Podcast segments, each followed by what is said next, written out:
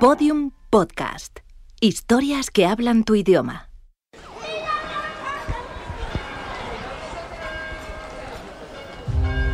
El 11 de abril de 2018 se produjo una tormenta solar de clase X9. Fue la más intensa jamás registrada.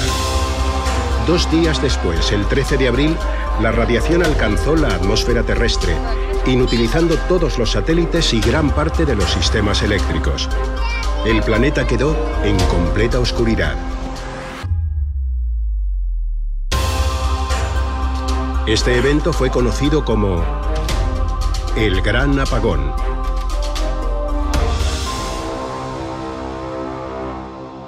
Capítulo 6. La modelo.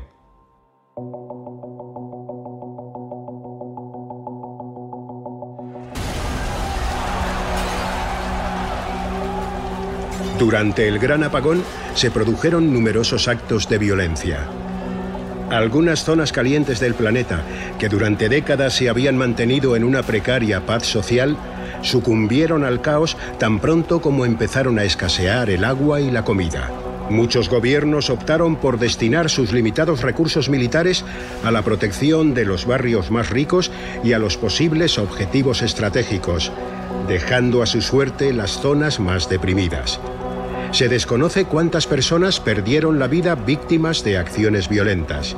Los cálculos más conservadores señalan que pudieron ser unas 200.000, aunque Amnistía Internacional asegura que fueron más de medio millón, la mayor parte en África y Oriente Medio.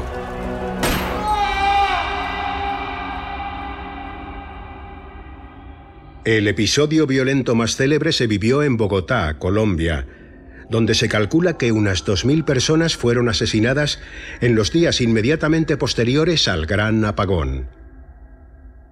Nombre del paciente, Sebastián Mejía, sexo varón, edad 41 años, lugar de la entrevista, Bogotá, Colombia. Trastorno, depresión derivada de vivencia traumática durante el gran apagón. Ah, Sebastián, pase por favor. Buenas. Buenas. Hola, tome asiento. ¿Aquí? Sí. ¿Le importa que grabe la sesión? ¿Para qué? Para mis archivos personales. No, no, no. Quiero decir que, que no me importa, que está bien que la gente lo sepa, que sepa lo que pasó. ¿Cómo se encuentra? Cansado. ¿Cuánto lleva aquí, en el centro? ¿No lo tiene ahí en los papeles? Prefiero que me lo diga usted. Un año, cuatro meses y una semana. ¿Siente que está progresando? ¿Sí? Últimamente sí. Ya no tengo pensamientos suicidas. No muchos. He leído que intentó suicidarse. Tres veces. Se cortó las venas. Sí. Ujú. Sebastián, eh, me gustaría que hablásemos de lo que vivió usted. ¿Qué quieres saber? Todo. Lo que vivió, cómo lo vivió, eh, lo que vio, todo. ¿Vamos? Me cuesta hablar. Es normal, es normal, disculpe. Pero es importante hacerlo. Es parte de la curación. Sí, ya. Sueño con eso todas las noches. Todas. No sueño con nada más, solo, solo con eso. Y la medicación no le ayuda. ¿Sí? Bueno. Ahora sueño menos. ¿Por dónde empiezo? Por donde quiera. Cuéntamelo como usted quiera. ¿Le, le, le importa que fume? ¿No?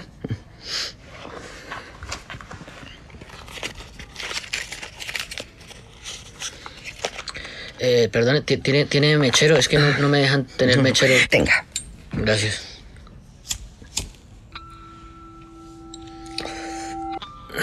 A ver. Yo soy. Era. Era. Funcionario del IMPEC. Impec.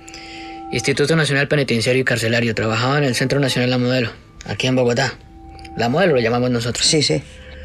En el 2018, cuando el apagón, teníamos casi 8.000 internos. El centro estaba hecho para 3.000. Teníamos más del doble de la gente que cabía. ¿Por qué? ¿Colombia? Las cosas funcionan así por aquí. Hace ya no sé cuántos años que... muchos. que un juez había suspendido la entrada de los internos. No podían enviarnos más, en teoría. Pero nos seguían llegando. Casi todas las semanas llegaba alguno, ¿Y cómo lo gestionaban? como podíamos. Aquello era un polvorín. Dormían tirados por el pasillo, dos o tres en cada, en cada cama, en el suelo, donde cabían. Pero eso no era lo peor. ¿Y qué era lo peor? Lo peor es que solo estábamos 70 guardias.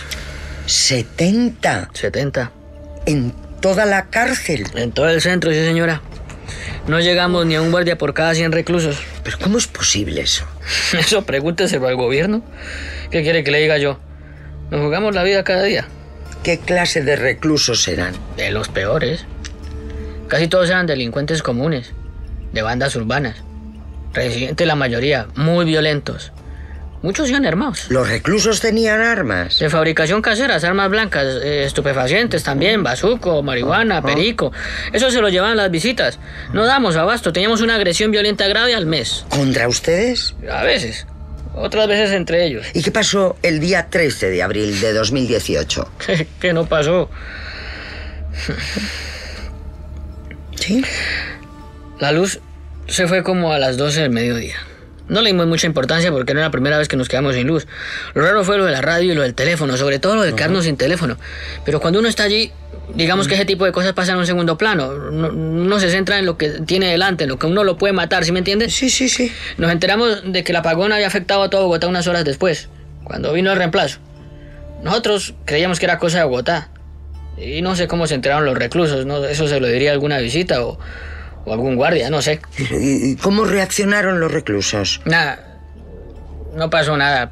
Por el día no pasó nada. Eso creíamos nosotros. Pero se estaban organizando. La cosa estalló a las 10 en punto de la noche. ¿Es, es lo que se ve en la grabación de televisión? Sí, sí, sí. E- ¿Estaba usted con ellos, con la televisión? No, no, no. Había un compañero. Yo estaba en la comanda de la guardia.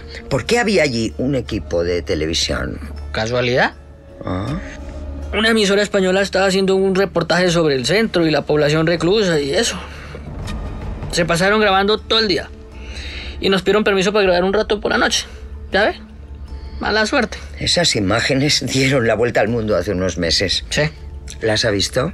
No, no, no, no, no, no quiero verla. ¿Podemos grabar hacia allí? ¿Hacia allá? Sí, es que quiero que se vea el pasillo detrás de mí, la gente. Sí, sin problema. Acá de la puerta pueden grabar donde quieran. Vale, gracias. Luis, ¿cómo ves este fondo? Está guay. Me gusta. ¿Se ve la gente en el suelo?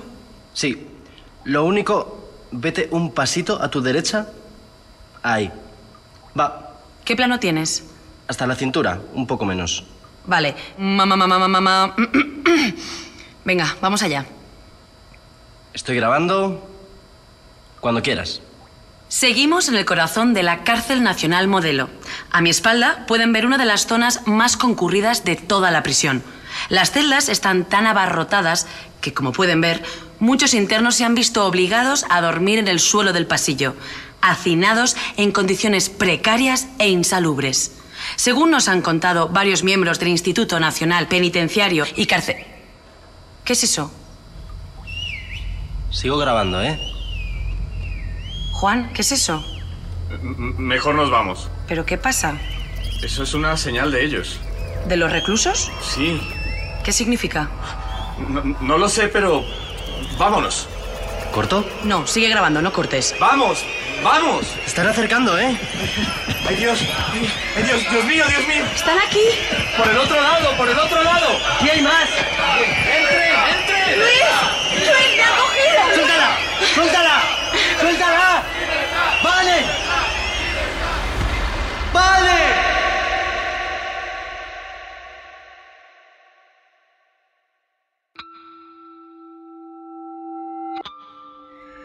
Murieron los tres. Sí. ¿Cómo se enteró usted? Eh, ¿Qué quiere decir? ¿Cómo supo usted que había un motín? Los rugidos se oían por todas partes. Eso no era normal. A veces silbaban para, para quejarse por algo, pero nunca, nunca una cosa así. ¿Quejarse de qué? Eh, Sobre todo de hambre. ¿Pasaban hambre los internos? ¿Qué quiere que le diga? Todo el mundo lo sabía, el gobierno lo sabía, pero ah, no les importaba. Tengo entendido que le costó recordar lo que pasó en ese momento.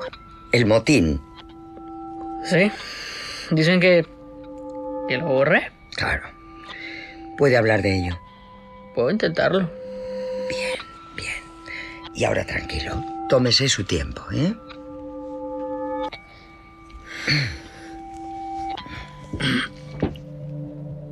Como le había dicho, éramos 70 funcionarios para 8.000 internos.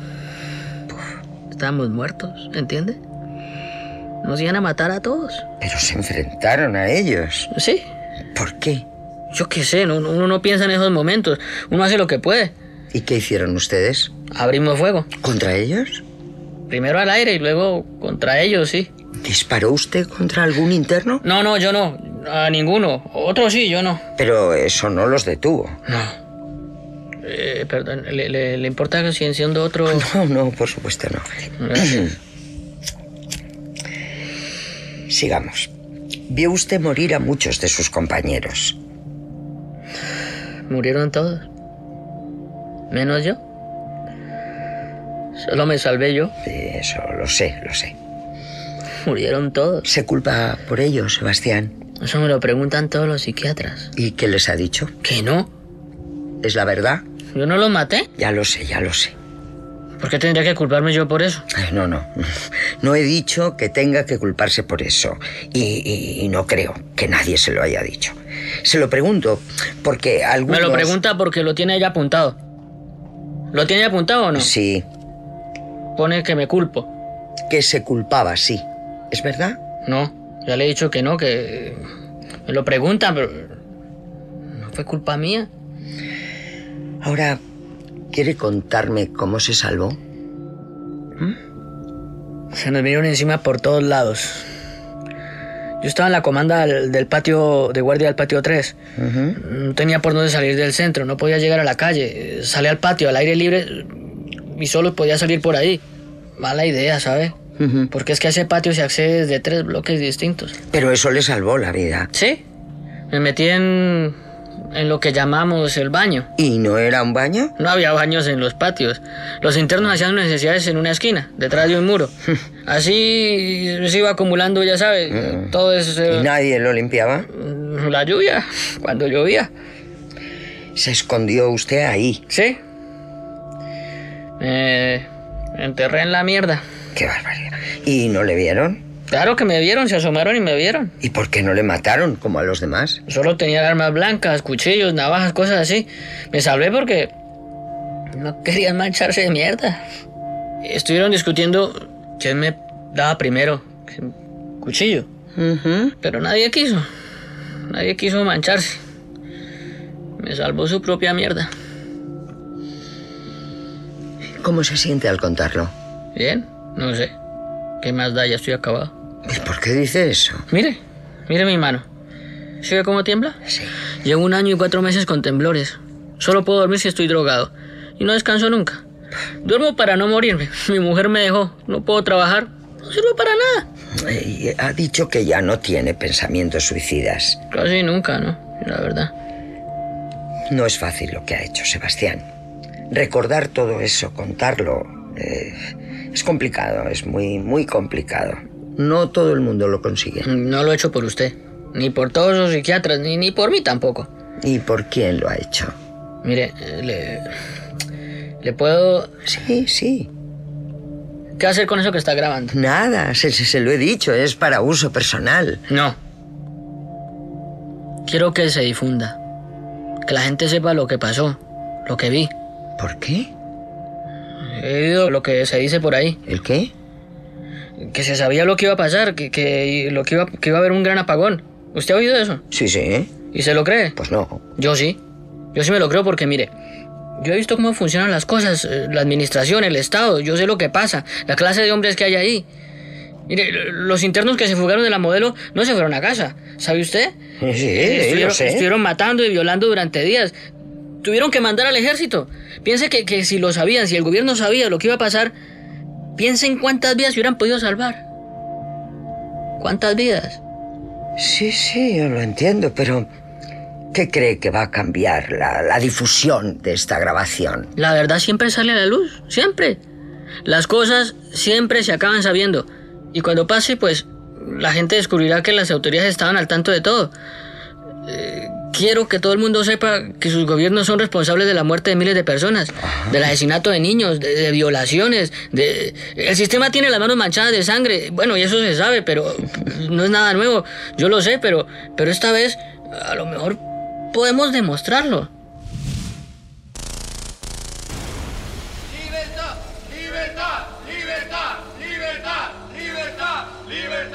Se calcula que unos 7.800 internos se fugaron del Centro Nacional Modelo la noche del gran apagón. La mayor parte huyó hacia Venezuela, dejando tras de sí un reguero de sangre. A día de hoy, el gobierno colombiano sigue negando que la prisión estuviese por encima de su capacidad.